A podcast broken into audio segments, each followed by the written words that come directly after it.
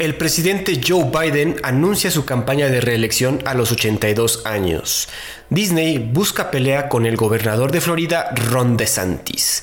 Gana la derecha en Paraguay y el presidente de Colombia, Gustavo Petro, despide a su gabinete de ministros a menos de un año de gobierno. Esto es Perros de Embajada.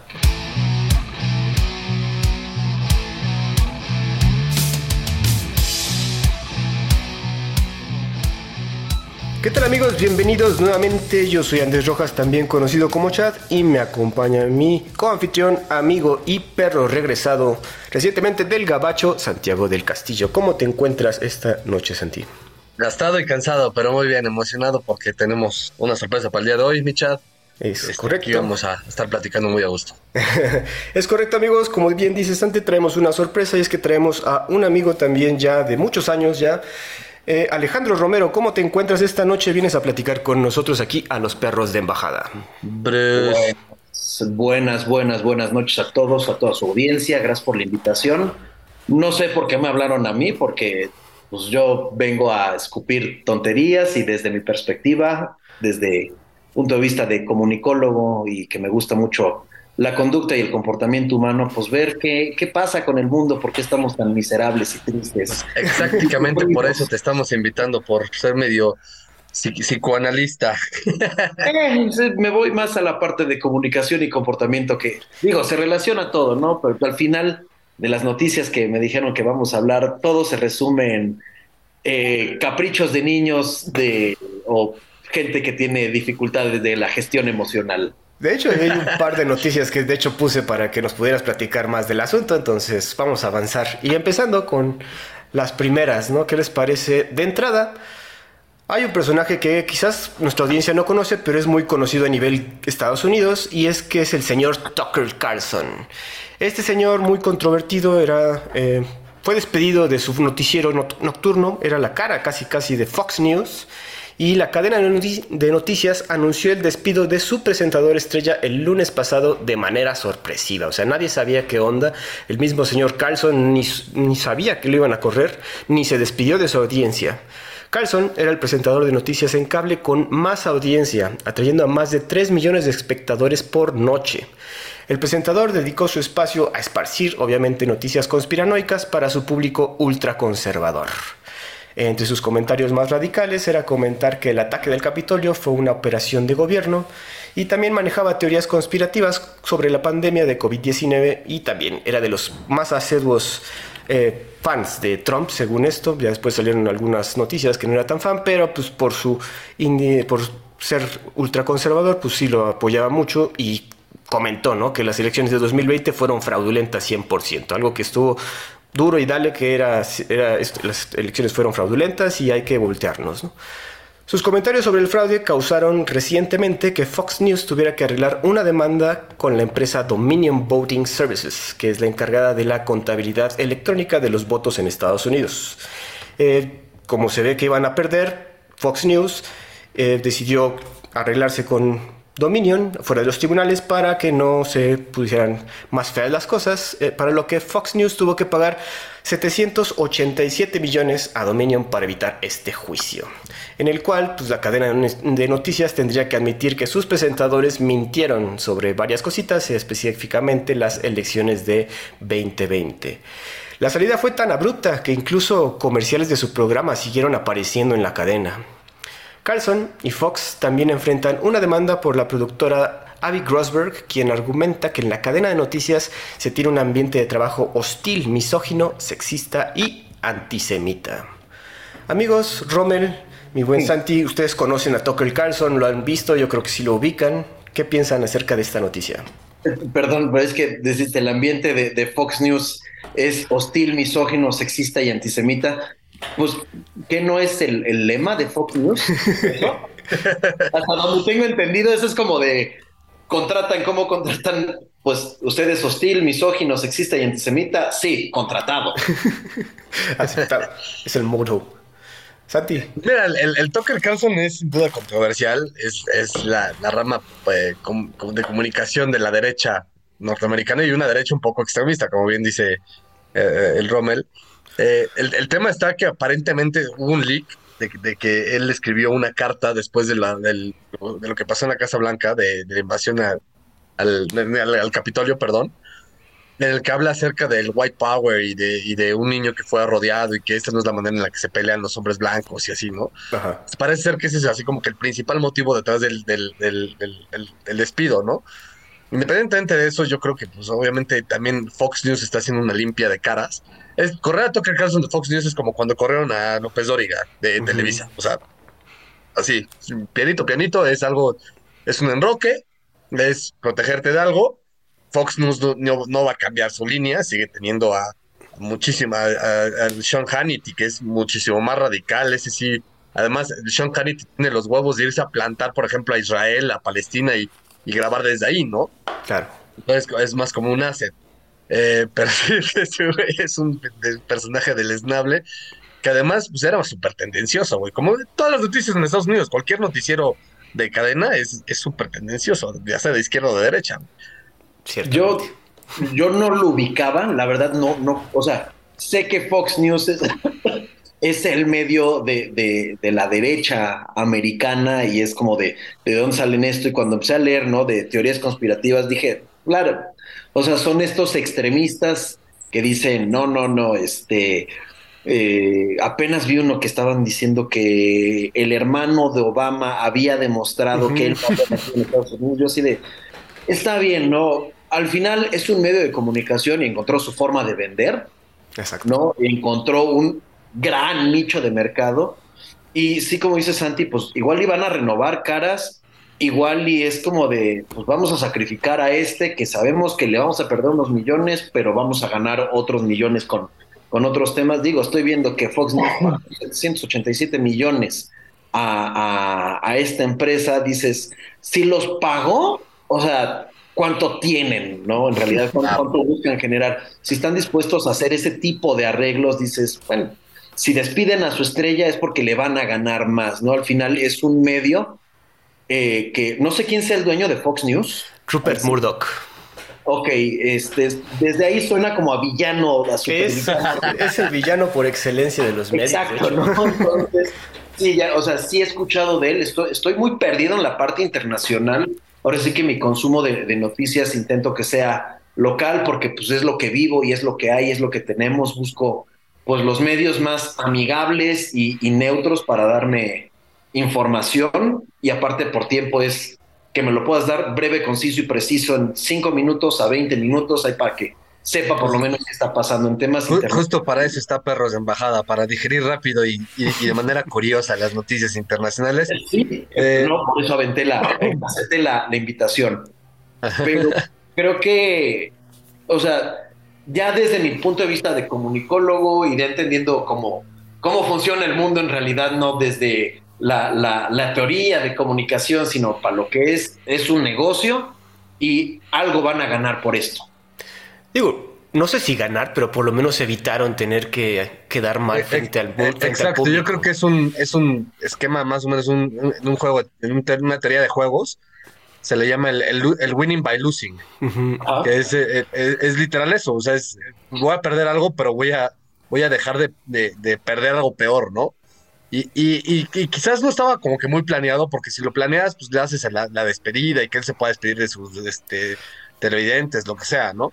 Eh, igual y sí fue como medio reactivo el, tema de despedirlo, pero no, quiere decir que no haya sido, a ver, pues, no, no, es un mátalo sin caliente, ¿no? No es, es mátalo, y, y sepúlcralo eh, lo más rápido que puedas, pero eh, hagamos un, aprovechemos este instante para hacer una renovación, ¿no? Un, poquito, perdón, como, como le hace Disney, bueno, los actores de Disney cuando ya quieren decir yo ya, o sea, dame chance de ser. ya no soy Disney, me desnudo, ¿no? Este, Exacto, ¿no? Este, Vanessa Hudgens y Miley Cyrus, sí, como hipersexualizándose y es como de, ya, ya con esto es como de, ya eres Disney, no, no puedes tenerme este, o sea, ve, tengo chichis, tengo este pelo púbico, ya, ya ahí está. Digo, lo vimos también con este otro actor, este, que era de High School Musical. Zac Efron. Zac Efron, ¿no? También ya poniéndose, siendo galán, ya, ya musculatura. Ajá, sí, no. Los niños Disney son, son asexuales, ¿no? No pueden demostrar esto. Ya cuando hay sexualidad, Disney dice, no, no, ya, cortamos, acá debe haber sido algo... Bueno, quién sabe, ¿eh? Disney ya ha cambiado mucho, de hecho, Disney compró una parte de Fox, eh, la parte de Fox Sports, y la convirtió en, en, la parte deportiva de Disney. Eh, de hecho, el, también el, el, el, de, no me acuerdo, donde salían los Simpsons, Fox. Ajá, Fox, que ahora es Star. ahora, ahora, bueno, lo compró y le cambió la cara y ahora se llama Star Plus o algo así, ¿no? Digo. Pues, pues Disney ha cambiado muchísimo. De hecho, ah, los últimos. Se tienen que adaptar y del señor Disney no. Adaptar patañas. Están con 100% con su agenda woke. Este, de hecho, sus últimos lanzamientos han sido unos fiascos por estar siguiendo con la agenda woke. Espérese, se está adelantando otra noticia. No, es que ya hay tantos. hay tantos ahí. Yo con Pixar estoy fascinado porque pues le han metido temas de neurociencias aplicadas y de, comportamiento y de crecimiento que dije, o sea, a mí desde intensamente me tienen enganchado. Soul ah, me volvió loco, la de Turning Red me volvió loco porque es comprender el conocimiento y el crecimiento y desarrollo de los seres humanos, así como es, ¿no? Y es como de, sí, en Turning Red es cómo actúa, eh, en este caso, una chica adolescente, ¿no? La, el eje central es una chica entrando a la adolescencia y todos esos cambios, ay, no lo veo tan woke, es Pixar, ¿no? Que pues sí pertenece, pero como que ahí dan sus batallas. Todo lo demás, no vi Buzz Lightyear, por ejemplo, todo el mundo habló del beso y como que fue tanta controversia que fue como de, ya vi, tengo ganas de ver la película, todo el mundo está quejando y la están amando. Pero además ni beso hubo, este, y, el tema fue ese, ¿no? Que se generó tanta controversia al respecto que fue un fiasco la película. Eh, la película no está mala, este, a ver, yo, sí la vi, se la puse a mis hijos y, no está mala, pero pues es es, parte de ese, de ese, es como Netflix, ¿no? De que ya, ¿para qué demonios me metes a un personaje innecesariamente de tu agenda, ¿no? O sea, es... Lo vi con, con el tema Señor de los Anillos, ¿no? En, Prime. Pero, ahorita, algo que, estamos, algo que estamos de acuerdo es que todo, tanto Disney como Fox manejan una línea editorial, ¿no? Y Tucker Carlson representaba 100% esta línea editorial de Fox News. Yo leí que sí, el señor este Rupert Murdoch, y creo que quizás puede ser chisme, que sí vio que el Tucker Carlson estaba manejando tanto poder y se estaba metiendo también ya en temas, incluyendo cosas religiosas dentro de sus eh, asuntos a que presentaba a su público y eso asustó al señor Rupert Murdoch. También el señor Rupert Murdoch tiene como 84 años, entonces... Ya, ya, se ve Sí, de, hecho dicen que, el, que, uno de los hijos es peor que él, ¿eh? que, es inclusive un poco más radical y que es el, heredero trono. Ahorita, eh, hablando de, heredero del trono, ¿están viendo Succession ustedes? No, Todavía no, está en la lista de pendientes. Sí, yo también, estoy en la lista de pendientes. Está muy bueno. Yo ahorita ya me puse a la par y ahorita lo vinculé mucho a esta noticia porque sí es, el, o sea, es, los sucesores de un, de, un, em, de un, emporio de medios muy cabrones. Entonces, y el, obviamente el, el, patriarca ya está grande. Entonces, pues, todos dicen, oye, pues ya está tomando decisiones erráticas, ya toca cambio, ¿no? Sale el hermano de Macaulay Culkin, ¿no? Ajá, Kieran Culkin, exacto. Está muy buena, véanla. Sí, sí les va a gustar, especialmente. Está, en la lista de, de, pendientes. Oiga, yo, yo, también la tengo ahí en la lista. Pero bueno, ya para terminar, agárrate, porque el que sigue de, de, Tucker Carlson ahora va a ser, el que va a agarrar poder va a ser Sean Hannity. Y ese güey, búscalo, escúchalo, tiene también su podcast, no es, no es cosa, no es poca cosa, ¿eh? Ahora, del otro lado, sucedió también un despido en CNN, igual muy rápido, muy de repente, del señor Don Lemon, una persona no tan conocida por porque no es tan exagerado como el Tucker Carlson, pero también maneja una línea que parece ser que a alguien no le gustó y el señor fue despedido del presentador de noticias tras 17 años de trabajo, o sea, no se dice fácil, ¿no? El despido fue a través de la gente del señor Lemon y nadie de la administración se lo hizo saber antes. Se dice que las razones del despido fueron comentarios sexistas del señor Don Lemon hacia la candidata republicana Nikki Haley, ¿no? Y fíjate que fue luego, luego a la par. Sucedió lo de Tucker Carlson y a los dos días le dieron cuello aquí a Don Lemon y todo el mundo de que, oye, pues, ¿qué está pasando acá? O, sea, como dicen, ¿está habiendo un cambio de guardia? O pues si hay una, a alguien no le está gustando como de cara al, 2020, al, 2024, ¿no? Mira, si no has visto las, eh, la Guerra de las Galaxias, Star Wars, hay una cosa que se llama balance de la fuerza, güey. Mientras, el, el, Dark Side se, se cae, también el Light Side y así, o sea, tiene que estar bien balanceado. Pues hace broma, pero sí, sí yo creo, güey.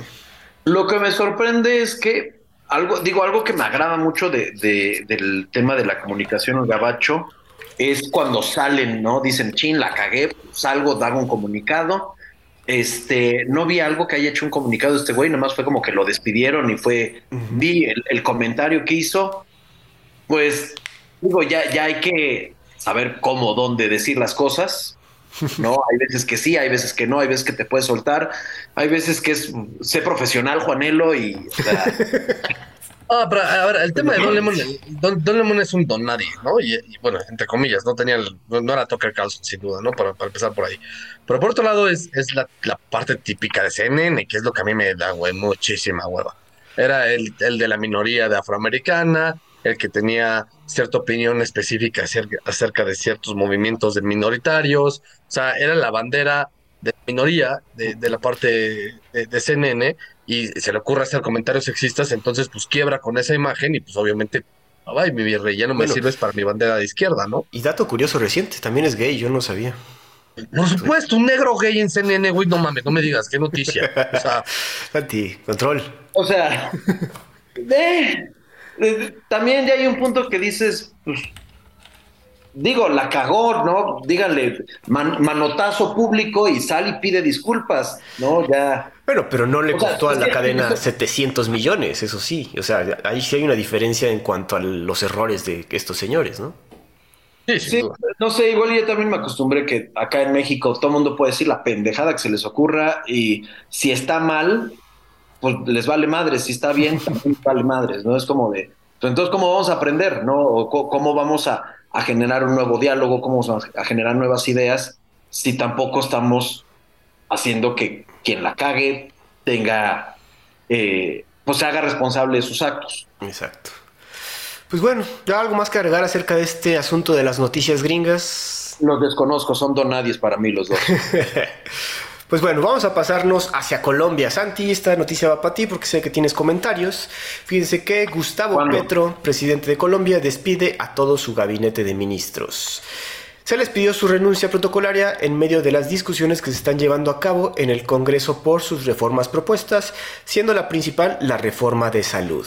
El presidente de Colombia cambió a siete de sus 18 ministros, incluidos el de Hacienda, por el, que era el liberal José Antonio Campo, y después de haber advertido sobre la necesidad de conformar un gobierno de emergencia. A este señor Ocampo lo sustituirá el economista Ricardo Bonilla, quien ya estuvo con Petro cuando fue alcalde de Bogotá. También se nombraron nuevos ministros de Salud, Agricultura, Ciencia, Transporte y Tecnología de la Información. Varios de los nuevos ministros trabajaron igualmente con Petro durante su periodo de alcalde. El gobernante había conformado un primer gabinete alejado de las fuerzas de la izquierda que lo llevaron a la presidencia y optó por políticos de centro y derecha, lo que le dio una coalición en el Congreso, la cual el año pasado le aprobó su muy famosa reforma tributaria, pero se ve que ahora no, no, estaba a gusto con este gabinete y decidió hacer un cambio sorpresivo. Santi, ¿qué opiniones te merece Gustavo Petro? Pues cabrón, las opiniones de él ya te las he dicho 18 veces en 18 podcasts distintos, güey. Este, este güey es un imbécil, cabrón. vamos, y ahora con esto dime, dime si no es un puto dictador de izquierda, güey. Es decir, la receta hecha y derecha, seguidor de tu tío, el que está aquí en México, es, es un papanatas más, güey. Y cabrón, o sea, la receta la, la, acabas de leer tal cual tú, es, llego llego al gobierno por la izquierda, bajo la bandera de soy el de los pobres, me rodeo de puro güey de centro derecha, más o menos, para reformar, hacer mi plan de, negocio, de, gobierno, mi plan de negocios, básicamente, en el primer año, primeros dos años, y cuando ya no me funcionan, les doy una patada en el culo para que se vayan a, Calacas, y ahora sí armo mi gobierno de izquierda con miras a ser un dictador, hijo de puta. Este, eso, eso es lo que acabas de leer tú en, simple y llano lenguaje que común. O sea, esto es una mamada. me surge una duda. ¿Qué tan válido es para un gobierno despedir a la gente que no le funciona? O sea, realmente no le está funcionando. O sea, para mejorar al país. Digo, ya sé que la mayoría, si no es que todas las personas que llegan al poder es porque necesito yo estar en control de todo y quiero, quiero, sea izquierda, sea derecha, al final los que llegan al poder, pues lo que he notado es que son humanos y es como de voy a sacar todo lo que pueda para mí, para mi bienestar, para que no tenga peligro, para que a mí, a mis hijos, a mis nietos, mis nietos, nunca les falte nada. Ahora, acá mi pregunta es, ¿realmente no está haciendo algo por Colombia? ¿No está funcionando? Ahí, ahí entran mis, mis dudas, ¿no? lo que comentaba ahorita en la nota es su reforma de hacendaria el año pasado. Eso fue como un super gol que él consiguió con, su, ah, con los ministros que ahorita ya corrió. Y pues parecía que iba bien todo, pero algo no le gustó al señor. Y como dice Santi, pues quizás prefiere gente más cercana a él, porque varios de los que ahorita nombro, pues estuvieron con él durante su alcaldía en Bogotá, ¿no? Entonces. Te, doy dos respuestas sobre lo que comentas, Romero. el, a ver, Punto número uno, yo, yo no creo que todos los que están en gobierno sean humanos. O sea, algunos sí, pero otros no creo que sean seres humanos. Yo creo que son alguna especie eh, sub, evolucionada o de evolucionada. Este, eso sin duda. Y en todo el mundo, ¿eh? Ahora, punto número dos, y esta es la parte interesante y real y factual. Eh, la principal diferencia en las democracias entre un gobierno que es el sistema presidencial contra un gobierno que es el sistema constitucional o parlamentario dígase, por ejemplo, el Reino Unido, que no, olvídate de que hay un monarca, por ejemplo, Italia, que no tiene un monarca. Cuando tú vas a votar, tú votas por la persona en el sentido del presidencialismo, como en México, ¿no? Entonces tú votas por la persona, por el diputado, por el senador. ¿ok? Cuando es un sistema parlamentario, tú votas por el partido. Y entonces el líder en ese momento del partido es el que toma posesión del gobierno. Ahora, cuando estás con el gobierno, cualquiera de las dos personas de los dos sistemas que haya gobernado, ellos nombran a sus ministros. Estos ministros no son elegidos por voto popular en ninguno de los dos casos, ¿no? Sin embargo, en el sistema parlamentario tú sí estás votando por un sistema de gobierno porque estás votando por un partido que tiene una línea de cómo gobierna. Entonces, sus ministros van a llevar esa línea, entre comillas, ¿no? Eh, cuando tú estás en un, en un sistema presidencialista o, con un presidencialismo, el presidente nombra y desnombra a quien se le hinche el huevo y a cómo se haya levantado ese día. Y no tiene que rendirle cuentas absolutamente a nadie. No ah. puede correr a diputados, no puede correr a senadores, nada, pero los que son sus secretarios o en otros países sus ministros, puede correrlos hasta encarcelarlos o, mantenerlos ahí o cambiarlos de secretaría como se le, dé, se le antoje. Tenemos mucha experiencia en México de eso.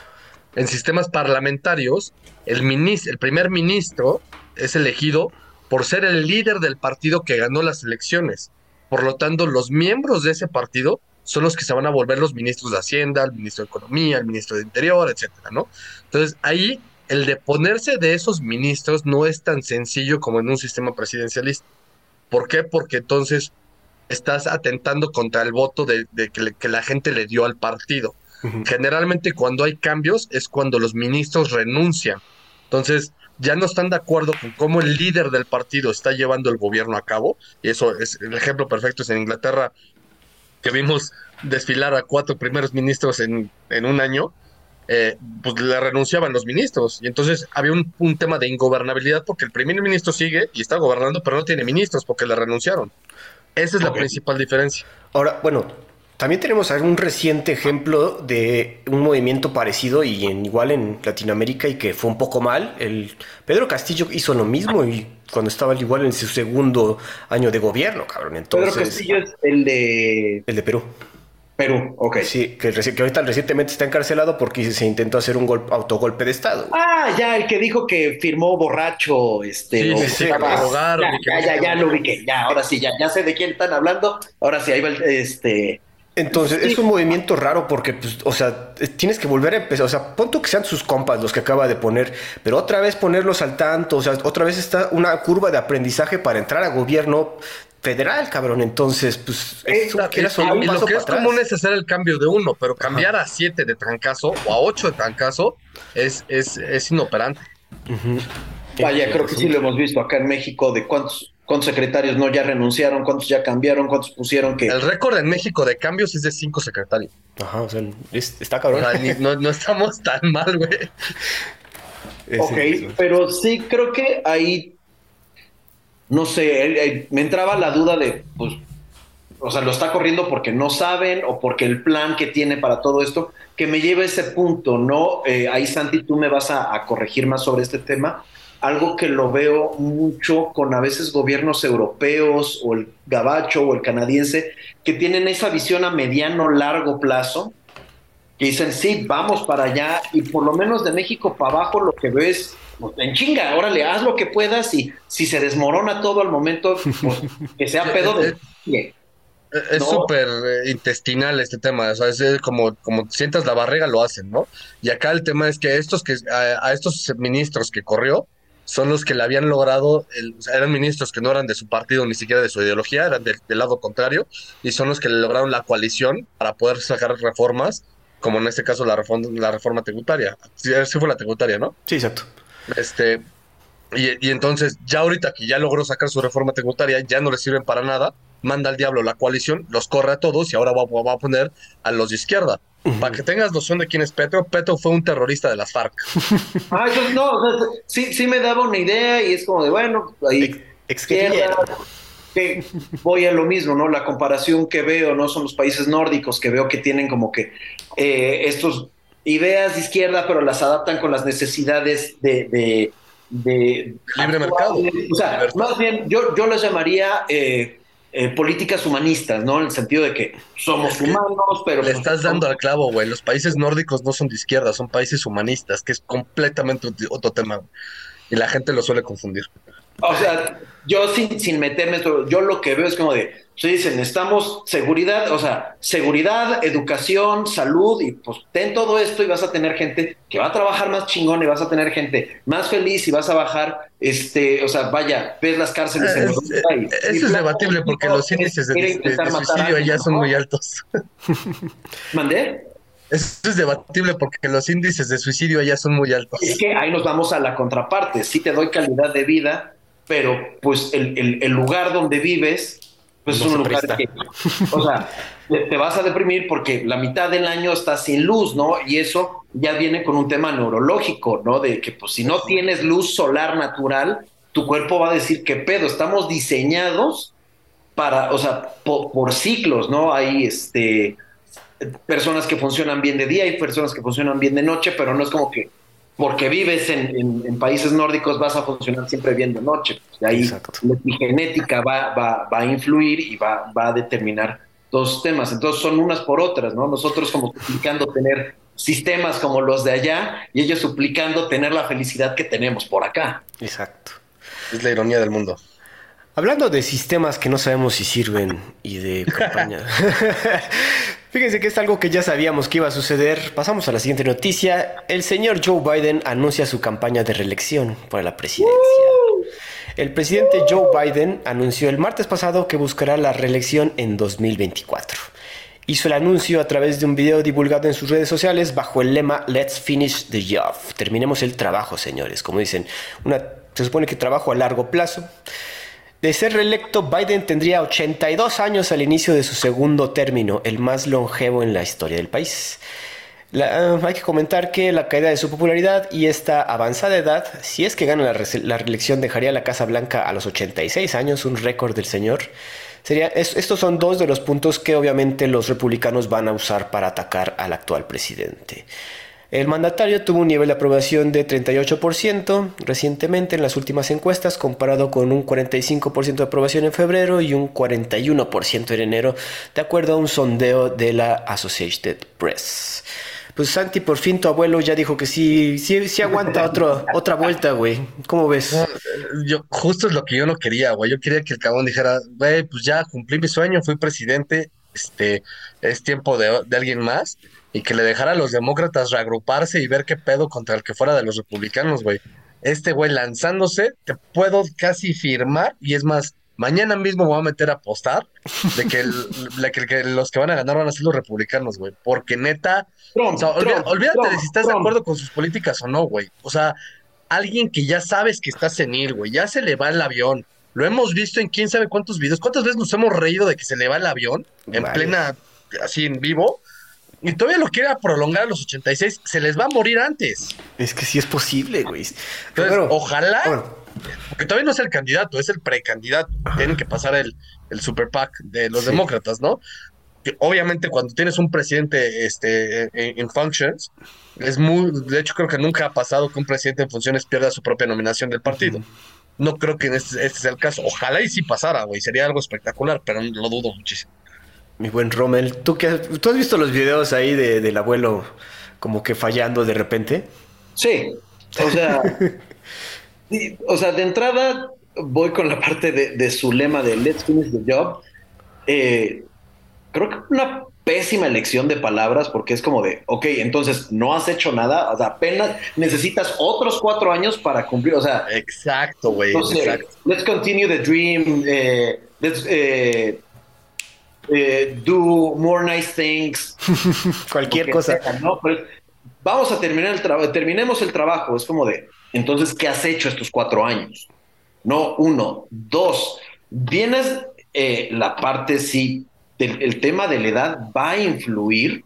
Claro, o sea, sabemos que todos los presidentes, o quiero pensar que todos los presidentes en el mundo, vienen con, un equipo de médicos atrás de ellos, o sea, van ellos en su coche y atrás viene el equipo médico por cualquier situación que... Ah, sí, nosotros ya hacemos el chiste de que le inyectan vitaminas antes de que salga al público. O sea, 100%, y es seguro. Y es seguro que sí, güey. Entonces, es como de, eh, sí, hay, hay un tema de, cambio de perspectiva, de comportamiento, de, de, conducta, ¿no? Vaya, veo a mi abuelo, este año cumple 90 años, está entero para un hombre de 90 años, pero también ya qué cargos está llevando, ¿no? ¿Qué, qué, estilo de vida? O sea, él ya dijo, yo ya cumplí, ya me retiré, voy a dedicarme a disfrutar a mi familia, a mis amigos, a, a todos. E-, ese es un punto importante, güey. O sea, ya por piedad a ti mismo, güey, de güey, ya diste todo. o sea, el señor ha estado en la política toda su vida, güey. Ya vete a descansar, güey. Además, el tema no solo es ese, o sea, efectivamente, como, como dice Bruce, ¿no? O sea, los 90 años y que estés bien, es, estar bien para los 90 años. No quiere decir que estés bien para cualquier cosa. No vas a poner a Biden a, levantar ladrillos, güey. O sea, sería estúpido pensar eso, ¿no? Ahora, piénsalo en el cargo que tiene es, sí, es y sigue siendo, a pesar de que Estados Unidos ya no es la potencia hegemónica, sigue siendo el líder del free world, ¿no? ¿Qué pasa si se muere, güey?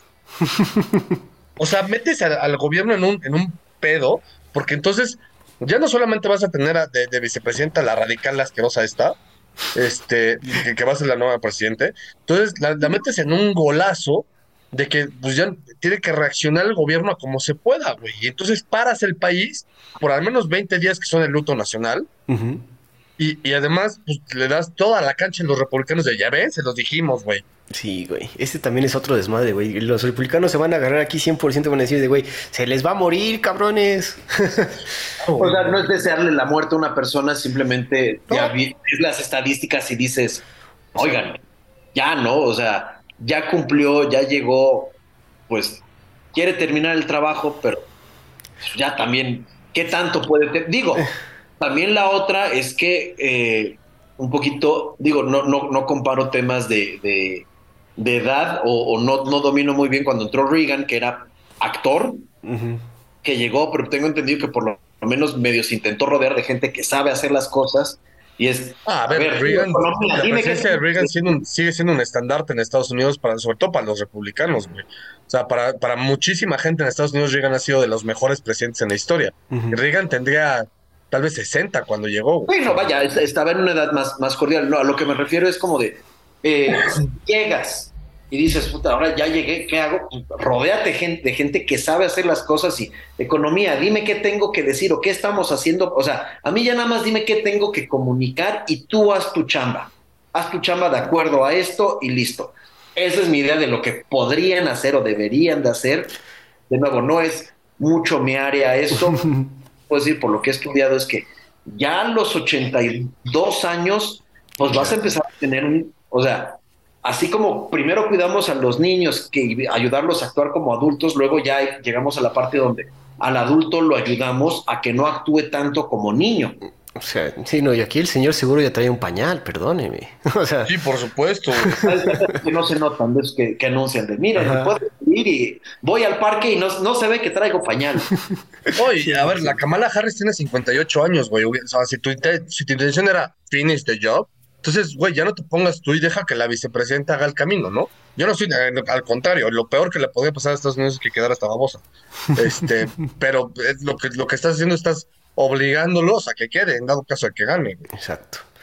Bueno, vamos a pasar a unas elecciones que ya sucedieron y Santi está muy feliz porque Sucedieron las elecciones en Paraguay recientemente y ganó. Un rayito de esperanza para la TAM.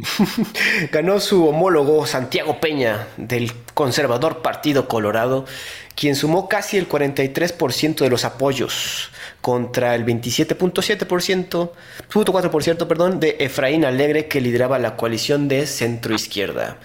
El gobernante Partido Colorado lleva más de 70 años gobernando de forma casi ininterrumpida. Peña, casi. Casi. Hay un periodo como de 3-4 años en 2018 creo, pero, o antes, pero más o menos ahí. Pues llevan dos veces que, que ya hubo alternancia. Algo así. Peña dará continuidad a la hegemonía de los conservadores a pesar de los conflictos internos y denuncias de corrupción contra el expresidente del país y actual líder del partido, Horacio Cartés.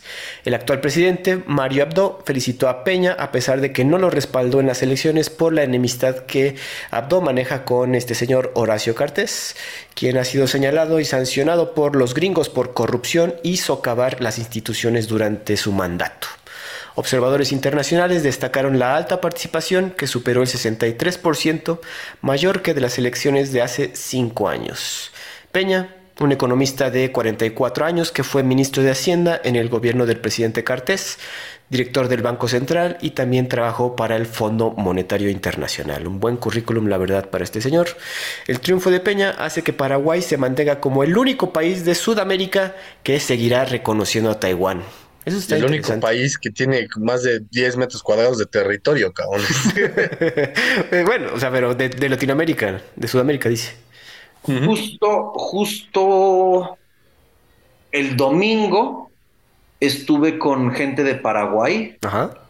Eh, venían regresando, eh, long story short, mi primo se casó con una paraguaya, fue de vacaciones, ahorita vino parte de la familia y estaban hablando de las elecciones algo que me llamó la atención de lo que mencionó la señora con la que estuve fue, bueno, de todos los países de, esa parte del mundo, creo que son los que están mejor comparados con Argentina, con Brasil, todos los demás ahí alrededor dicen, vamos bien. Tuve la oportunidad de ir hace ya bastantes años y yo vi bastante moderna la, ciudad, bastante cuidado. Eh, cuando fue tema de COVID, este, los conocidos que tengo de Paraguay que se regresaron, toda la, dinámica de gobierno para cuidarlos, las vacunas, todo, pues yo los vi bastante bien eh, y por lo que escuchaba era como de, pues han hecho buena chamba, la verdad ya, ya no recuerdo muy bien y quería marcarles antes para decirle, oigan, recuérdenme, estaba bien, estaban de acuerdo, no estaban de acuerdo, ¿qué, qué, qué pasó ahí? Pero lo que sí se me quedó muy grabado es que ellos decían, bueno, comparados con Brasil y Argentina, nosotros estamos, vaya, Sí, en, términos de política, es, a ver, y lo dije, ¿no? Es, es, el último rayito de esperanza para la TAM y es el lugar más inesperado para que tengamos ese rayito de esperanza, ¿no? Porque cualquiera pensaría Paraguay, o sea, ¿de qué te estás tomando, no? La realidad es que Paraguay es un país pobre, eso sí lo puedo decir, es un país que está, o sea, tiene, muy, tiene muchas carencias, eh, por lo mismo tiene muchas oportunidades, pero es un país estable. No es un país, como bien dices, Argentina, que trae un desmadre. No es como Colombia, que ya se metió en, eh, a, los balazos con la izquierda. Eh, entonces, y su, y su derecha es una derecha tranquila y su izquierda también es una izquierda bastante decente, eh, si eso existe, ¿no? a ver, e, este güey, el, Santiago Peña, no por ser de derecha quiere decir que sea bueno de entrada te voy a decir, este güey no va a hacer nada contra Horacio Cartés, ¿no? Porque es, digamos que su mentor. Y Horacio Cartés, pues, trae temas de corrupción atrás. Eh, pero, pues, tu, propio chat lo mencionaste, ¿no? Trae un buen currículum. Es alguien que estudió en el extranjero, que estudió en Estados Unidos, que sabe de qué está haciendo. Eh, vaya, va a mantener las cosas estables. Asunción es una ciudad muy bonita, muy avanzada, pero los alrededores de Asunción, las, las más, de otra ciudad de Asunción, que de Paraguay, está Sucre, eh, no, de hecho Sucre es Bolivia, perdón. Este está, vayan, ni yo me acuerdo, de Paraguay, ¿no? Eh, fíjate, dato curioso, es de los pocos países en el mundo, solamente como el 15% de los países del mundo están en esta situación y Paraguay es uno de ellos, que no tienen salida al mar. Entonces, eso de una u otra manera los afecta en, términos económicos porque su, tema de exportación depende de tercero. Eh, generalmente para el tema de los barcos, los puertos, todo este show. Entonces, es, es, digamos, el rayito de esperanza del lugar más inesperado, pero pues qué bueno, güey, por fin. Este, por fin algún país de Latinoamérica no voltea a la izquierda y alguna izquierda radical. Ahí mencionaste algo que, que sí lo tuve en la charla, que dijeron, estamos bastante estables. Y es como de, pues estable, o sea, ya ante estas situaciones, como vemos que estamos de, pues, desde Canadá hasta abajo, o sea, que como nadie habla de estabilidad, todos hablan de nuevo, a mí lo que me caga de las derechas y de las izquierdas son los extremistas, el, que no tiene la capacidad de decir, oye, esa idea pues no es tan mala, a ver, vamos a ejecutarla y yo te aporto esto y construimos, ¿no? O sea, no lo, es, algo que rara nunca veo en personas que digan, a ver, tu idea va a funcionar, la voy a complementar con esto, o qué te parece esto, y que la otra persona esté dispuesta a escuchar, y acá lo estamos viendo con esa palabra que es estabilidad. ¿No? están polarizados. Exacto. Y les voy a ser honesto y algo que, espero que genere controversia y esto los, los genera tener más, más seguidores. los pasados paraguayos se chingan a los argentinos, se los llevan es lo que les voy a decir así. Me dicen Paraguay para comer carne, Paraguay, punto. No se vayan a Argentina, vayan a comer. Eh, eso sí es controversial, sin duda. Sí, Entonces ya lo último que voy a aportar del tema de, de, de Paraguay. De, Paraguay. Ya todo lo demás, pues a todos los conocidos que hay por allá, o sea, espero que les vaya muy chingón y listo, ¿no? Que estos, este, este cambio de, bueno, este, este nuevo presidente pues que les sea funcional y los lleve a una estabilidad que los lleve a, una mejor calidad de vida, ¿no? Lo que queremos es que todos tengamos una mejor calidad de vida siempre. Exacto. Digo, y hablando ahorita de polarizar el asunto, y de izquierdas y derechas, vamos a pasar a la siguiente noticia si no tienen algo más que agregar.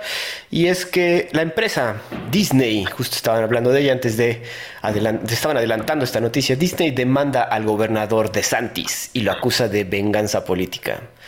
La empresa del ratón Miguelito demandó al gobernador de Florida, Ron DeSantis, después de que una junta designada por el republicano anulara acuerdos que le daban a la empresa control sobre la expansión de su parque de atracciones en el estado, obviamente de Florida.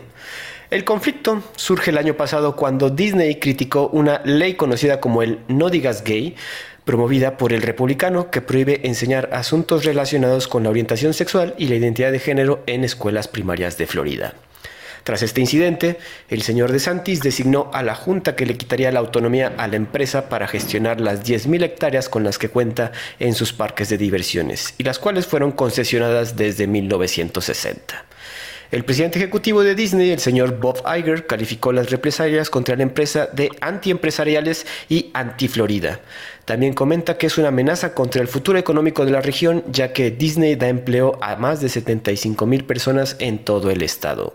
Santi, tú vienes regresando de este hermoso estado. ¿Qué puedes comentarnos acerca de, Florida? Pues que está carísimo. no, sí está estúpidamente caro, pero bueno, esa es, otra historia, ¿no? Es la inflación, le dicen allá los, los, los floridenses. Ajá. Eh, a ver, yo creo, y mi, percepción es, y esta es una creencia, es, opinión, es opinable, sí es una venganza política, sin duda, pero es una venganza que Disney se la ganó a pulso. O sea, güey, hicieron todo lo posible para que pasara y estaban chingue y jode y chingue y jode y chingue y jode hasta que, güey, no les quedó de otra para decir, güey, te me esperas, aquí el que manda soy yo, el gobernador soy yo, y seas Disney o no seas Disney, eh, tienes que acatarte a la ley.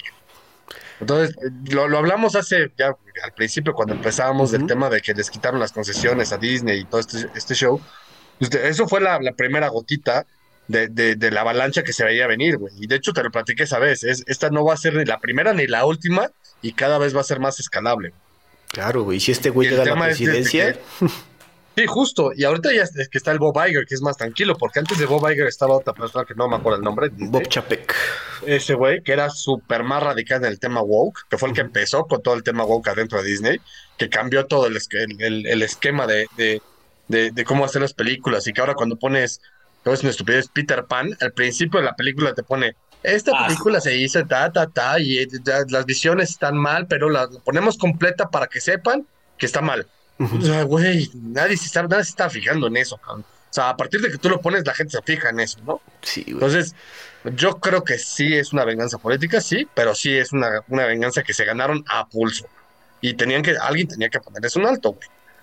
Mi Rommel, ¿tú qué sabías acerca de este asunto de la pelea entre Disney y Ron DeSantis? No, como les decía, mi, consumo de, noticias internacionales es bajo. Si no lo mencionan en los noticieros que escucho, eh, no, no me, me, pasa desapercibido, pero eh, recuerdan lo que les decía, que al final somos este, humanos eh, a, jugando a ser adultos cuando es como, ay, no, no está haciendo lo mío, entiendo el punto de Santi de, pues soy el gobierno, tienes que acatarte a esto. También estoy entendiendo la parte de, pues a ver, señores, le están prohibiendo a un medio de comunicación expresarse como deseen, este, pues, ¿qué onda con su primera enmienda? ¿Es la primera de los gringos, la de libertad de expresión? No, no. Eh, la segunda, creo. La segunda, ¿no? La segunda y que de nuevo, cuando les conviene bien, cuando no les conviene mal, y es como, señores, está y es para todos, ¿no? Entonces, si no te gusta lo que dicen uno, pues estás atentando contra los propios derechos que estás eh, ahí hablando. Sí, Disney, pues hay formas y dicen, lo vamos a defender, bien por ellos, ¿no? Porque, pues en este mundo ya, ya estamos tan evolucionados que podemos darnos el lujo de decir, pues yo quiero identificarme con eso. Ah, pues chido, mientras seas mayor de edad, no dañes a otras personas. Tú puedes decir que eres una cabra y te gusta comerte sillas. Bien, ¿no? Adelante. Mientras respetes a las demás personas. Ah, aquí también el asunto es que, ¿para qué se está? O sea, eso de que Disney criticó una ley, o sea, ¿para qué se está metiendo? O sea, obviamente hubo presión de sus empleados o presión de algún lobby dentro de la empresa, pero pues tú como empresa tienes que mantenerte al margen. Yo soy de la idea. No, pero además el, el, tema principal es que Disney operaba como un país adentro de Florida. Ah, Tenía también. autonomía casi entera adentro. O sea, de hecho, no sé si alguna vez han, han estado, y, y, cualquiera de, nos, de, los, de los que nos escuchan que haya ido a, a Disney World, que es el que está en Orlando, tú entras a Disney y estás entrando a otro mundo. O sea, no, no es Florida, no es Orlando, no es no es, no es Miami, no es Tampa, o sea, es, es Disney, ¿no? Y tenían, tenían una autonomía concesionada desde los 60 que fue el boom de Florida, porque de hecho, gracias a ello, Orlando nació como ciudad, prácticamente era un pantano, uh -huh. y genera pues, el 80% de la actividad económica que está alrededor de Orlando y como el 50% de Miami, uh -huh. de, de, Florida en total. Entonces, Ahí. la realidad es que funcionaban como un estado autónomo, era como si fuera un, no sé, un estilo de, de Escocia dentro del Reino Unido, ¿no? Y el tema es que cuando estás jugando así tienes todas esas libertades, güey, pues sí, te estoy dando todas esas libertades, pero también tienes responsabilidades, carnal, no nada más es, es, es, yo te doy, te doy, te doy, te doy. Ahora, ¿qué va a hacer Disney? ¿Se va a salir de Orlando? ¿Va a dejar todo el parque ahí tirado, güey? Ni de pedo. No, ¿cuántas hectáreas eran? 10 mil, güey. O sea, yo no sé cómo se ve bien un hectárea, ahora 10 mil. Está cabrón. Pero ah, eso que lo mencionas, que se, que, que, se, que se casi casi se gestionan como un propio país, eh, este efecto que tiene Disney de adaptar la cultura y la sociedad, y voy a hablar fuera de los de Estados Unidos, dos ejemplos, el de el que está en París, que nació como Euro Disney, que ahora es Disneyland París, y el que está en China, Tokio. Japón. Eh, Tokio. Ajá, en Japón, pero es Tokio, ¿no? ¿Dónde está? Ah, es Tokio, Disney Tokio. Es, es, o sea, son tan un mundo único que ellos mismos se, se, aprenden a adaptar a las necesidades eh, socioculturales. A las idiosincrasias, claro. El, el, el, de París tuvo que aprender a que tienen que vender vino y cerveza, uh -huh. porque, porque culturalmente en Francia o en la mayoría de Europa, si no es que toda Europa, es cultural que la gente vaya, tome una cerveza, una copa de vino y que no pase a mayores, ¿no? Y, y eso hace que, que, que, tengan que adaptarse.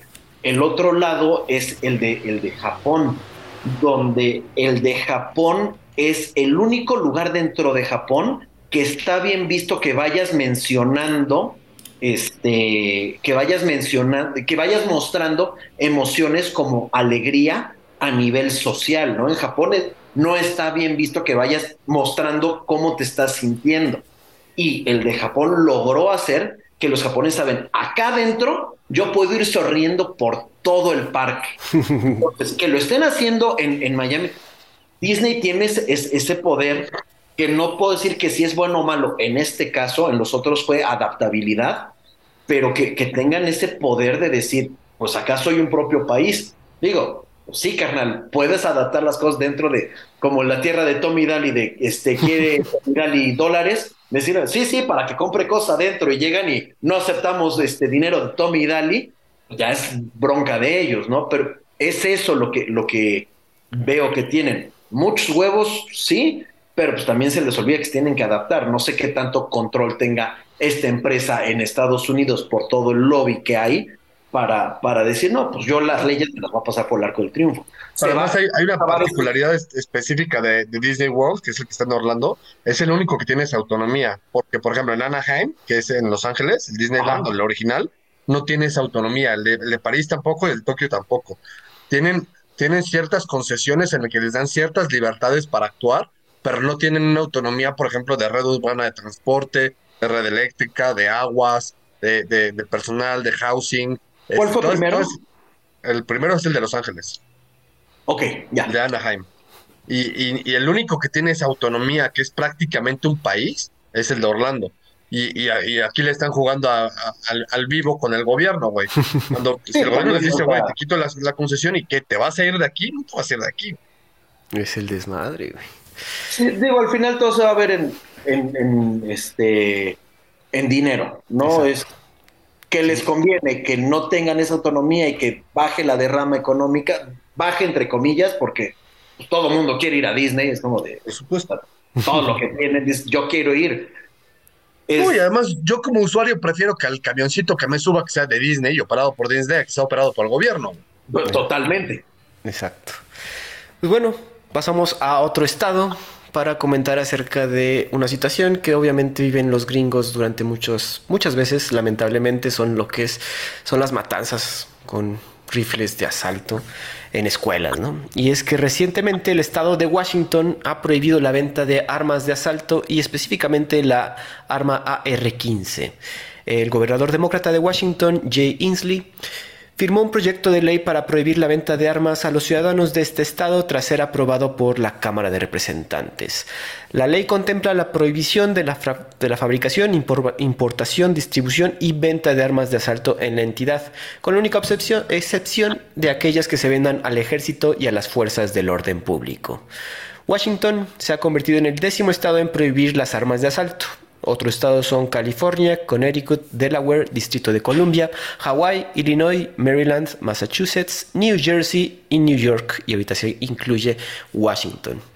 Un informe de la CDC recopila datos de 2020, concluye que 45.222 estadounidenses murieron por arma de fuego durante ese año, unos 4.300 menores de 19 años, en lo que representa un aumento interanual de 29.5%, o sea, casi 30% está aumentando el, número de niños muertos, güey, madre de Dios.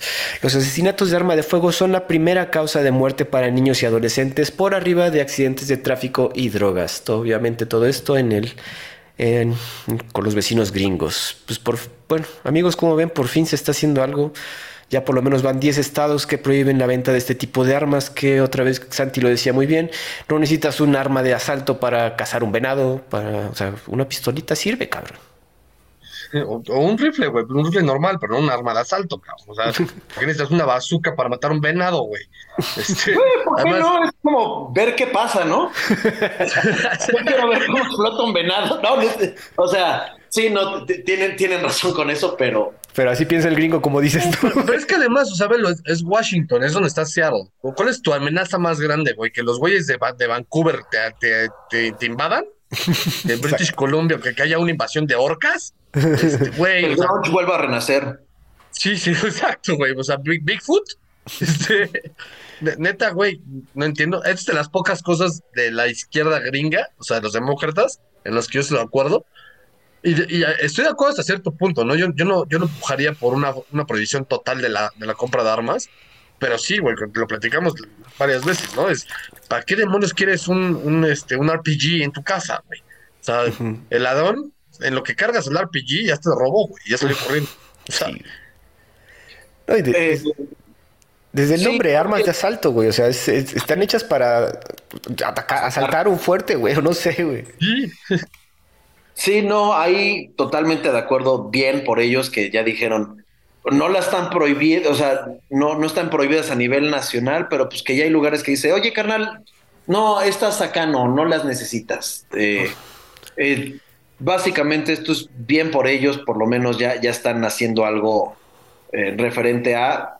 creo que tengo entendido que el, las armas es algo que genera demasiado dinero, porque en un país, las, las, que diga, por un estado que las prohíba, no creo que se vayan a quedar pobres. No, este, ¿Quién fue Charlton Heston, el, que era líder del... ya, pues ya está muerto, ¿no? Entonces ahora sí que, ah, pues ya estás muerto, sí te la puedo quitar, güey. ahorita, ahorita puedes mandarlas a Ucrania. Entonces, mira, yo creo que también por eso están dejando que se lleven a cabo estas prohibiciones. Hay que aprovechar que, oye, pues tú, el lobby de las armas, pues mira, tenemos Ahí vas, aquí. A llevarlas a Ucrania, güey. No, Estás bien, no ves. Entonces, así le están haciendo, yo creo. O sea, porque sería como lo más fácil tú como lobby de armas de, oye, pues ok, vamos, prohíbelas en este estado, ¿qué hago con estas armas que sobran? Pues fíjate que podemos mandarlas para Ucrania. En fin, más Bien, creo que no fue como tan controversial esa, noticia. No, qué bueno que lo hicieron. Una que es un poco controversial porque no tiene que ver con política exterior, pero somos amantes del chisme acá.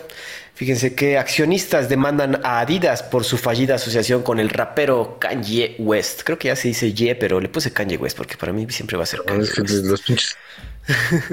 en sus nombres, güey, este. pues ya ves. Mira que te lo está diciendo el güey que yo sé que le gusta el hip hop, entonces.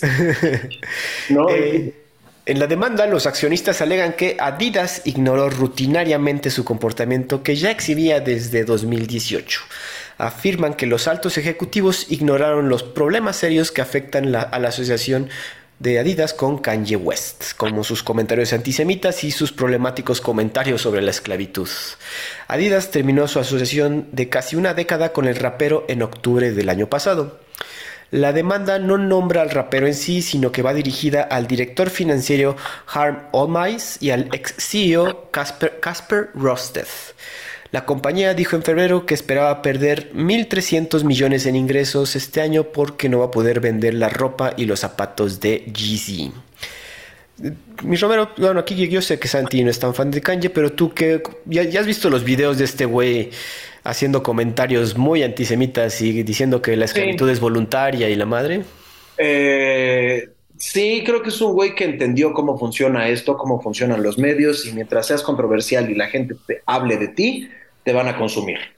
Mm, cero de acuerdo que un, este, afroamericano diga, este, no, la esclavitud es porque quisieron, es como de, güey, neta, pero pues le entendió, digo, estuvo o está casado con una Kardashian. Estaba. Estaba, o sea, vaya, las reinas de saber cómo, cómo utilizar su imagen y, este, su contenido para ser relevantes, que llevan años siendo relevantes, o sea, de pasar de ser una asistente de Paris Hilton a opacar a Paris Hilton totalmente de, sus épocas, pues como de, wow, ok, vaya, le entendieron. Creo que la mamá y es la que la supo mover a, las hijas. A mí la neta, los discos, los primeros, me agradaron, puedo decir que están chidos. Este, ya él como ser humano es como de, ya, tienes millones, ya, ¿qué, qué más quieres? O sea, bueno, pero aquí el asunto, tú como asesor de imagen, mi buen Romero, o sea, de repente ves que tu superestrella está soltando estos comentarios, güey. O sea, no, no es como para indicarle de, oye, amigo, no hay que, o sea, si quieres mantener estos tratos de millones, si quieres seguir vendiendo tenis con esta empresa multinacional, porque está preguntando que por qué estás diciendo eso, tú como asesor de imagen no tendrías que entrar en modo de emergencia y hacer que evitar exposición de este señor o al revés. De hecho, yo creo que varias veces lo hicieron, güey, porque desde la primera vez que creo que fue en unos previos MTV que dijo, ah, se echó un discurso como de media hora y al final dijo, y por eso me voy a lanzar para presidente Me parece que llegó a así como de, sí, sí, ganó. Ah, sí, no, primero dijo, ah, muchas felicidades, pero el mejor video es el de Beyoncé, ¿no? Una jala así. Pero justo después se echó un monólogo, creo que fue el año, siguiente, se echó un monólogo de por qué América necesita seguir creciendo, bla, bla, y al final dijo, y por eso voy a ser el próximo presidente de los Estados Unidos. ¡Ah! a partir de ahí fue como que empezó a caer en una espiral de, ironía medio rara, o sea, un tema de ya mental, que de hecho está diagnosticado como alguien esquizofrénico, creo. Este, sí tiene un diagnóstico psiquiátrico, no me acuerdo cuál es, pero sí tiene un diagnóstico. Creo que es bipolar o alguna cosa En el que el güey se empezó a volver controversial, pero de una manera brutal. Sus primeros discos, como bien menciona Romero, eh, sus primeros discos eh, a nivel hip hop son súper, o sea, son un tema de, mucha influencia de, la, cultura estadounidense. Y, bueno, la cultura estadounidense del hip hop, es, la cultura afroamericana, llamémosle, ¿no?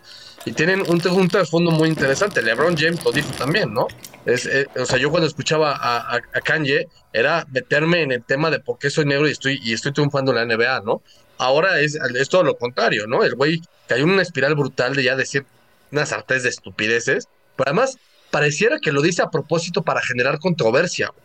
Y eso, y eso lo único que le ha resultado es irse, para abajo. Fue candidato a, Estados, a, ser presidente de Estados Unidos. Hizo su gira, tuvo 13 votos, pero a ver, el, el güey, yo creo que lo quiso ver como desde, desde, el punto de vista de marketing, de voy a hacer más ventas, y todo iba muy bien hasta que empezó a cagarle y cagarle y cagarle, y ahora pierde su principal este, Sponsor. Ganso de, de, huevos de oro, ¿no? Ahora, ayer, justo yo estaba leyendo un tweet ayer de que, de que Kanye hizo una presentación de la marca GC, eh, que fue medio low ride, medio este como speakeasy, o sea, medio escondidas, el que presentó unas playeras, que tú ves las playeras, dices, güey, ve a Gap y cómprate una playera blanca y tan, ¿no? O sea, no tiene más sentido, ¿no? Sus GCs, eh, los que son así como los más exóticos, son la cosa más espantosa. Y mira que yo colecciono tenis. Y mira que yo les a los tenis. Este, es neta, o sea, yo soy un sneakerhead.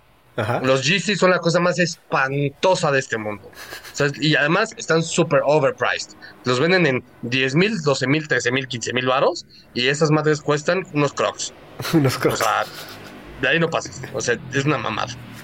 Y no, o sea, yo desde un principio lo vaya, entendiendo la parte de Adidas, lo estás contratando, ya está haciendo dos, tres comentarios que a ti no te convienen, ya ahí es razón suficiente para darle, no, pues me está generando, te van a meter en un pedo, uno. Dos, si yo estuviera trabajando con él, es como de, ok, vamos a hacer otra estrategia. ven, guárdate dos años, vamos a hacer una estrategia chingona para que cuando salgas, este, vuelvas a ser el, rey, que todo el mundo quiera estar contigo y todo. Te ganó el ego, y está con, esta, eh, con este tema de yo puedo, yo soy, yo digo, porque la controversia me ayuda a vender.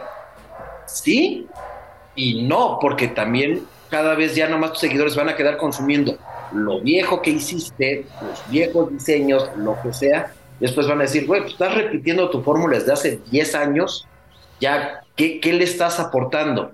Yo creo que este señor, pues ya tiene, mira, no se va a volver pobre, no, eso es un hecho. Bueno, no, quién sabe. Hay, ¿Quién sabe? Si hay, a, los afroamericanos que los hicieron multimillonarios en Estados Unidos, es facilísimo quebrarlos. Sí, sí ha estado saliendo a criticar de que sí le está sufriéndole. Entonces, digo, eso que dice Santi, que fue a vender playeritas a un barcito, te explica que sí le está pegando el hecho de que, güey, no tiene un income y seguro gasta lo bruto el cabrón. Eh, o sea, vaya, no, no lo veo con, este, ¿cómo se llama? Welfare en español. Este... Pues ayuda Ayuda social. Ayuda social. Ajá, no, no, lo, no lo veo regresando a pedir ayuda social. Con su beca del bienestar. Ándale. Eh, pues sí, la está cagando horrible. Es como de, señor, cállese, ¿no? Dedíquese a lo que, a lo que sabemos que le hace bien, que es la música, y ya quiso meterle otra, o sea, igual y quiso eh, ser tan fregón como Jay-Z, pues Jay-Z dijo, soy empresario, vengo de la calle, sé que hay que chingarle, está en la música, pero voy a invertir en ropa, pero voy a contratar al güey que lo haga bien. Y ya ahorita Jay-Z puede dejar de trabajar y ya no sacar nada de música y le va a ir bien. Este güey es como de, quiero ser el centro de atención, quiero que me vean. Es un niño que no le pusieron límites, vamos a decirle así. este es el resultado, no un adulto que va a decir pendejadas. Es eso, es, es una rabieta infantil, güey. Ajá, entonces es como de, güey, ya, rapea, punto. Eso es lo que sabe hacer bien. Oh, porque además ya ni eso, güey, porque el, último disco que sacó fue una porquería, este, eh, vaya, ahora, regresando un poco al tema de la demanda, tienen razón, güey, porque Adidas lo que dijo es, de todos los que ya había producido de los GCs, este, pues no los voy a vender, se los voy a quemar. Literal, güey, y entonces, obviamente, si tú eres accionista de Adidas, dices, güey, espérate, cabrón, ¿cómo que vas a quemar no sé, 200 millones de dólares en producto. Sí, O sea, ¿en qué cabeza cabe, cabrón? Entonces, yo, yo creo que los accionistas están bien por demandar a Adidas. Adidas tiene su responsabilidad en todo lo que hizo con este Kanye, porque tenían un contrato y es una marca que te representa. Y esa es la diferencia con Nike. Nike este, suelta al, al atleta eh, eh, o, a, o a- o a la colaboración que está haciendo en cuanto suena tantito controversial. O sea, no tiene que ser, vaya, no tienes ni siquiera que estar de acuerdo. Muchas veces te dices, ay, pobre atleta, güey. O sea, fue un cancel culture, ni lo que le pasó, ¿no? Hasta en eso, Nike es así de, güey, yo no me meto en estos pedos, cabrón. O sea, a mí no me metas. Pum. Oye, hablando de Adidas, Nike, Adidas le duró y le duró y le duró, güey. ¿Viste la de Air? Todavía no, pero me muero de ganas, güey. Sé que voy a llorar. La Sé que película voy a de, llorar. de, de Air, de- cuando hicieron los, tenis, de de Michael Jordan, Jordan. Se, se ve interesante, se ve. Está Yo bueno. con el trailer saqué la lagrimita, güey. Sé que voy a llorar. Eh, ah, yo la vi, no me encantó, pero sí está chida. O sea, sí te, la- te maneja la historia como, como sucedió. ¿no? Como Ah, yo he hablado con sneakerheads, am- amigos míos, y con amigos míos que les encanta el básquet y te dicen, güey, es un orgasmo de película. Sí, se ve que si te gustan o sea, los tenis y todo. Bueno, tú siempre has sido basquetbolista de toda la vida, entonces también te va a pegar más, güey. Porque la verdad, a mí yo, yo, yo seguí el básquetbol por Michael Jordan, güey. o sea. Pero es que además, Yo o sea, esta, Michael- yo es como... en Michael Jordan. No hay nada después de. Es que, eh, exacto, justo es lo que te iba a decir. O sea, es- para mí esta película es como cuando vi la película de, de- de La Pasión de Cristo, ¿no? O sea, ya sé que, ya sé cuál, en qué termina la película, ya sé qué va a pasar, ya sé cómo fue. Quiero ver cómo lo representa, ¿no? Yo la ¿No historia de los tenis de Jordan me la One en lugar memoria. de la pasión de Cristo? ¿Qué? ¿No podías decir Rogue One en lugar de la pasión de Cristo? Digo, Sí, exageraste. mencionas la pasión de Cristo, fue una película que me la pasé riéndome porque me acordé de todos los chistes de Jesús que me sabía. Pobre cabrón. Oh, lo que pasa es que te dije La Pasión de Cristo porque me acuerdo perfecto que cuando la estaba viendo, salimos del cine y el güey que venía atrás de mí saliendo de la sala dice, no me gustó, ya sabía que iba a pasar. Tú así de, güey, ¿qué esperabas ver, cabrón? O sea, no mames. Salvar a Jesús. Pero bueno, pasamos a las siguientes. Tenemos otras dos noticias por avanzar. Eh, el líder de ISIS, si se acuerdan de esta célula terrorista, Abu Hussein al-Quraishi, es asesinado en Siria, afirma Turquía. El líder del Estado Islámico se inmoló con explosivos durante un enfrentamiento entre las fuerzas de ISIS y las turcas el viernes pasado. El presidente Tayyip Erdogan, que pensábamos que estaba todo convaleciente en el hospital, no, parece que está bien el señor, dio la noticia en una entrevista con la televisora TRT Turk. Miembros de la oposición siria con apoyo turco combatieron a milician- milicianos de ISIS en una provincia de Alepo, en una granja de esta provincia, y cuando se intensificaron los enfrentamientos, este señor Al-Quraishi vio el, la vio venir muy cerca y decidió mejor inmolarse, ¿no? Al-Quraishi sería el tercer líder en los últimos tres, el tercer líder ultimado en estos tres años. Asumió el mando cuando el grupo ya había perdido el territorio que llegó a controlar en Irak y Siria, y aunque intentaba resurgir con ataques mortales ejecutados por sus células durmientes, pues no ha destacado desde esa época donde controló bastante del territorio sirio e Irak. Santi, pues creo que el, eh, el Estado Islámico ha estado muy fuera de, de moda. Las noticias han estado muy silenciosas en cuanto a esto, woke. pero... ¿Eh? No es, no, no es woke, entonces Ya, ya- ya no figura. No, al contrario, son, son los, la- los que le están declarando la guerra el tema woke, ¿no? Y, y por eso ya no, ya no están así. A ver, eh, efectivamente, a- a- ISIS están en plena retirada, ya lleva varios años. Digamos que eh, el mundo occidental y sus aliados lograron hasta cierto punto su objetivo, que es arrinconarlos y atrincherarlos y volverlos una guerra de guerrilla.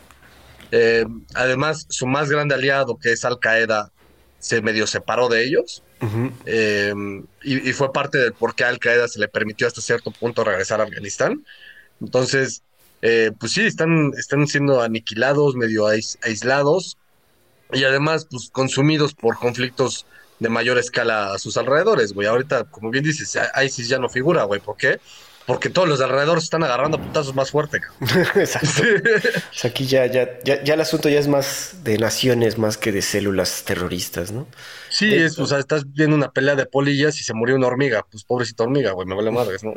Exacto. Y bueno, Robert, ¿tú escuchaste algo del Estado Islámico durante su época culmen, te acuerdas? Sí, pues güey, creo que era cuando estábamos en la uni, ¿no? Cuando era todo el tema de ISIS, Al Qaeda, Ujú. este, Anthrax, todo ese tema que al final, ahorita dijiste ISIS y yo, ¿por qué estoy sonriendo con eso? Y me acordé que hay una banda que se llama ISIS que me gustó un par de roles. Dije, sí, es por eso, ¿no? Porque fuera de ahí es como que no, ya, ya no figura en, el mapa. Digo, eh, tiene mucho que ver la saturación de noticias también, ¿no? Que es como que dicen, pues ya esto pasó para allá, países árabes, este, que solo los conocen por allá y pues, se quedan con eso, parte de, eh, digo, afortunadamente ya no ha habido actos terroristas eh, globales, digo, desconozco si han bombardeado ciudades, todo eso, pero ya no. lo, dices correctamente, actos terroristas a, escala global. Sus actos terroristas ha habido, sin duda, pero no, no ha sido de escala global. Eso, a lo, que voy es, o sea, les perdí el rastro porque pues ya no es como algo que escuchen las noticias. Sí, de repente, pues, el líder terrorista como de. Ya, ya, ya ubicas, ¿no? Que van de ese lado del mundo y que son este tipo de personas. Eh, pues, oh. extremistas, Ahora, una pregunta ahorita que comentan esto. Esta reducción en los actos terroristas, gracias a Dios, bueno, qué bueno que ya no suceden, lo, ¿le podrían así como decir por qué? O sea, sería más porque la gente, digamos que sus fieles ya no son tan extremistas, que los medios, la proliferación de las redes sociales, pues ya están más distraídos y prefieren ver TikToks que irse a enmolar a algún lugar. ¿Alguna razón que se les ocurra? Creo que sí influye, o sea, el avance tecnológico de comunicación, la globalización, la interconectividad, la interculturalidad influye en todo este tema. Antes era, estás aislado en ese país, eh, en esa parte del mundo y todo lo que consumes alrededor te dicen, estos malos hay que atacarlos, hay que atacarlos, hay que, atacarlos. Va a influir eh, en, la conducta y el comportamiento de estas personas que ahora a lo mejor ya hay, no sé qué tanto acceso tengan a Internet, redes sociales, todo eso, pero ya saben que existen no sé qué tanto las consuman, no sé cuál sea el porcentaje de personas que, está, pero también el mundo alrededor está cambiando y por lo tanto eh, el actuar de estas células va a ir cambiando. Me dices, a lo mejor yo estoy mal en cómo lo sé, lo más seguro es que esté mal. Eh, sigan siendo güeyes que viven en, en, cuevas y es como de, este, la mujer no tiene voz, no tiene voto, les pegamos, este, estamos con cabras y muerte a, Estados Unidos porque mi tatara, tatara, tatara, tatara, tatara abuelo dijo que ellos son los malos. Ahora, quizás también acabó ese resentimiento contra el mundo oriental, Santi. No, para nada. Esa, no es motivo. Yo creo que más bien em, el, el, tema es que dejaron de permear porque dejaron de obtener los resultados que prometían tener.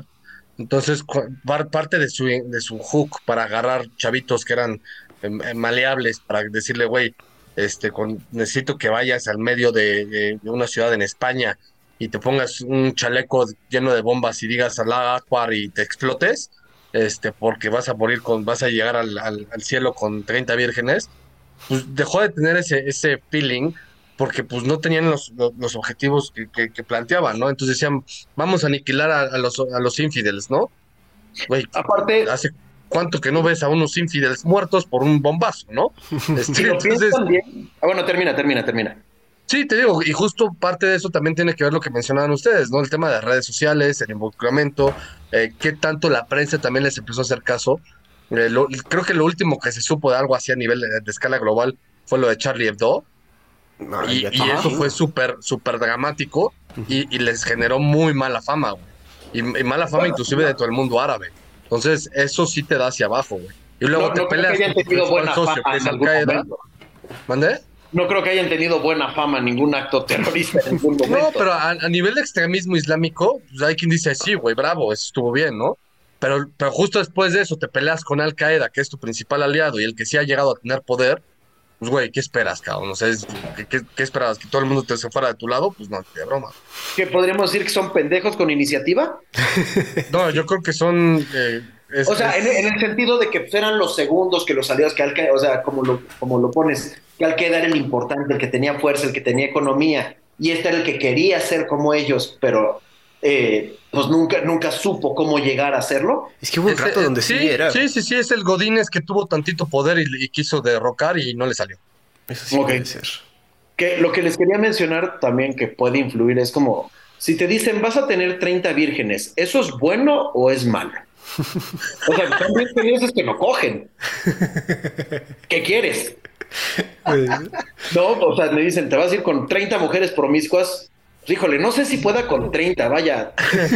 dos, pero 30. ¿Qué no? Nunca lo había visto yo de esa manera.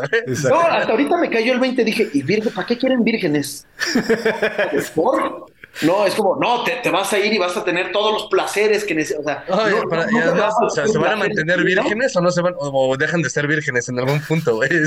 Ajá, sí, es como de, y no, yo quiero a alguien que sepa, que me diga, no, así, te voy a poner así, te voy a escupir, te voy a decir perro y te voy a dar dos cachetadas y vas a ver qué chingón te siente. Ah, a ver, me dices que se va a sentir chingón, pero ¿vírgenes?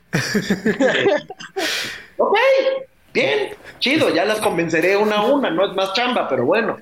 Está bueno eso. Amigos, la última noticia de esta noche. Eh, fíjense que otro, otro banco sufrió. Estados Unidos. a la cuenta. Estados Unidos embarga el banco californiano The First Republic Bank. La entidad, que estaba al borde de la quiebra, será adquirida por el banco más grande, JP Morgan Chase. JP Morgan va a asumir todos los depósitos, incluidos los no asegurados y la mayoría de los activos. Esto lo informó el Departamento de Protección e Innovación Financiera de California. El First Republic no logró presentar un plan de rescate viable y la semana pasada reveló que había perdido más de 100 mil millones de dólares en depósitos en el primer trimestre del año, lo que provocó un obvio desplome de sus acciones. El gobierno federal intervino a través de la Corporación Federal de Seguros de Depósitos y Tesoros de Estados Unidos. Ay. Que se puso en contacto con seis bancos para sondear su interés en comprar los activos del First Republic. Los activos sumaban cerca de 233 mil millones, lo que, hubiera, lo que lo hubiera convertido en el segundo mayor banco en colapsar en la historia gringa. Si bien recuerdan, el primero fue en 2018 y bueno, eh, no pasó ahorita mayores.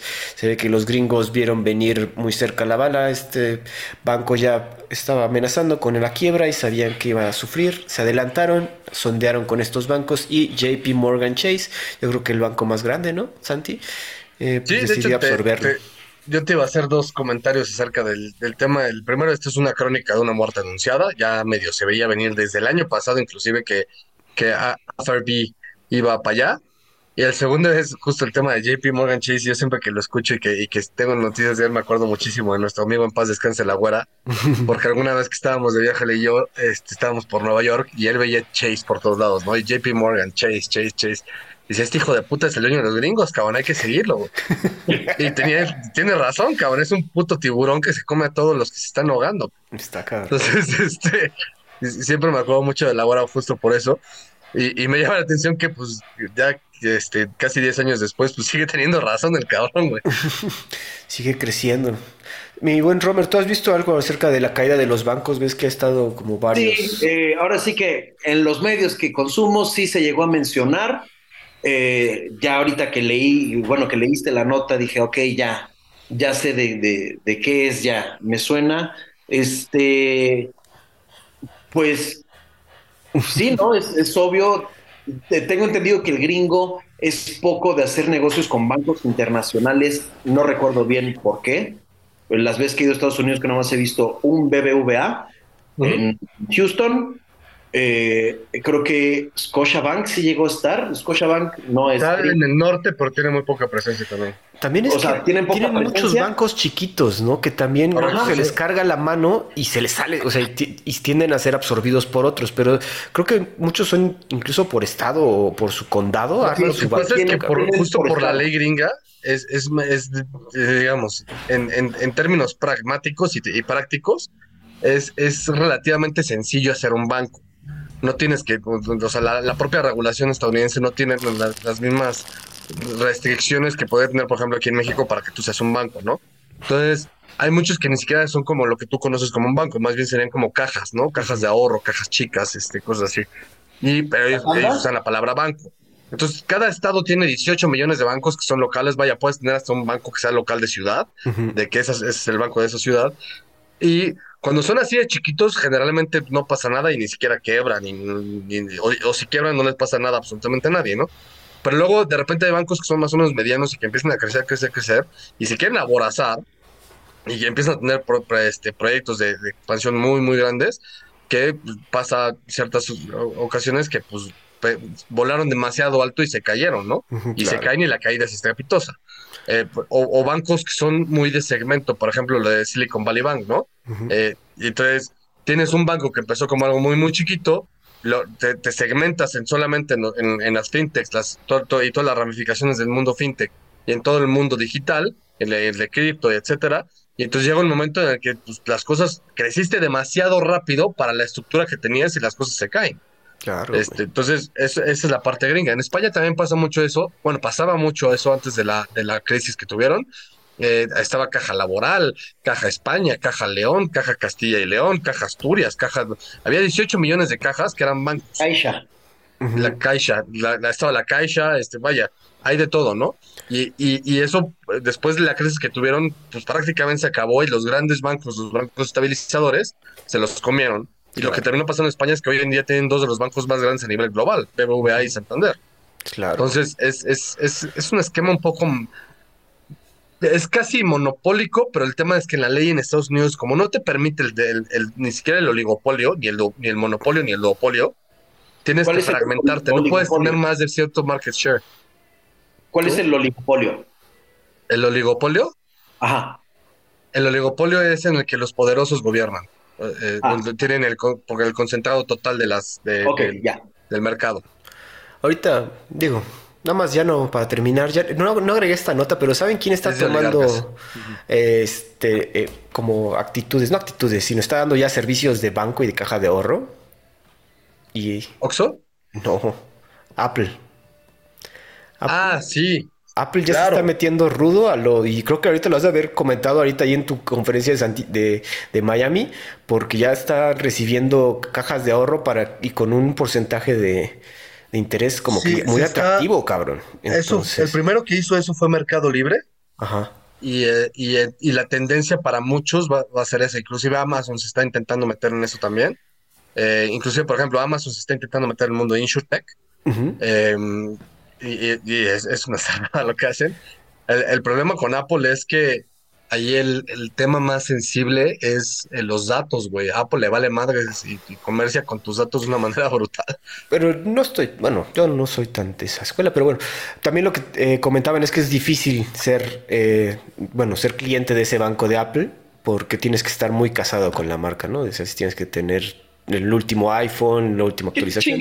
o sea, ¿por qué no se expanden algo que siguen con tecnología? El banco, ¿qué pedo? O sea, es que ahí está, ahí está el pan, hijo. Sí. De hecho, también Apple, quiere sacar su propio coche. O sea, no, no vayas como Apple, crea una empresa aparte y ya de acá salió esa empresa, pero ellos ven su pedo y ellos van a manejar banca. no te también... porque... Hay, hay un libro de un autor que no me acuerdo que habla del, de, o sea, no me acuerdo el nombre del, ni siquiera del libro, güey, qué, qué bárbaro pero creo que es, el, nombre del libro es la, distopia por venir del mundo tecnológico, ¿no? Una jalada así. El tema es que él visualiza un futuro en unos 30 años en el que va a haber tres grandes corporaciones que dominan todo y entonces van a ser como tres teams, ¿no? Y digamos que uno es Apple, otro es Microsoft y el otro es Amazon. Entonces, tú como usuario vas, vas a escoger cuál desde chiquito y sobre esa te vas y todo, toda tu vida tecnológica va a estar casada a ese, a ese mundo y nunca vas a poder entrar al otro mundo. Entonces, tus amistades, un poco como la, serie esta de, Netflix, ¿cómo se llama? Black, este, Black, Mirror. Black Mirror, de que pues tú estás en el mundo Apple, tú no puedes interactuar con el mundo Amazon y así. Y entonces, y, la realidad es que yo le veo mucho sentido porque cada vez está más un tema de incompatibilidad entre servidores y entre aplicativos y, usos de la tecnología que no, no se me hace eh, tan, tan cínico pensar eso, ¿no? no, tiene sentido. Eso que comentabas de por qué se meten al banco, pues le es más fácil a Apple financiarse con un con su propio banco que estar pidiendo dinero a otro banco, güey. O sea, si ya lo tengo acá. Sí, pero entonces no, no digas que eres Apple. Digo, desde mi perspectiva es como de, voy a ir acá al eh, banco Apple, es como de, esos no hacían este teléfonos o no hacían computadoras. Eso, tú serías ese. E-, ese comentario es muy millennial de tu parte, Bruce. Este. no, soy millennial, yo qué chingados le voy a hacer, ¿no? O sea, yo quiero que mi banco... Sí, pero es que el tema es que un centennial o, o, o, una generación más joven te va a decir, güey, a mí para qué me pones 18 intermediarios distintos. Yo tengo un, un, teléfono ¿Y el, ¿para, qué le, ¿para qué le doy dinero a un desarrollador? Yo le doy mi dinero al güey que me va a dar toda la tecnología. Y, y eso es lo que Apple está haciendo, porque al final tú tienes tu teléfono en lugar de estar pagando la suscripción de Netflix a, a, Netflix, se la pagas a Apple y que Apple le pague algo a Netflix, güey. Uh -huh.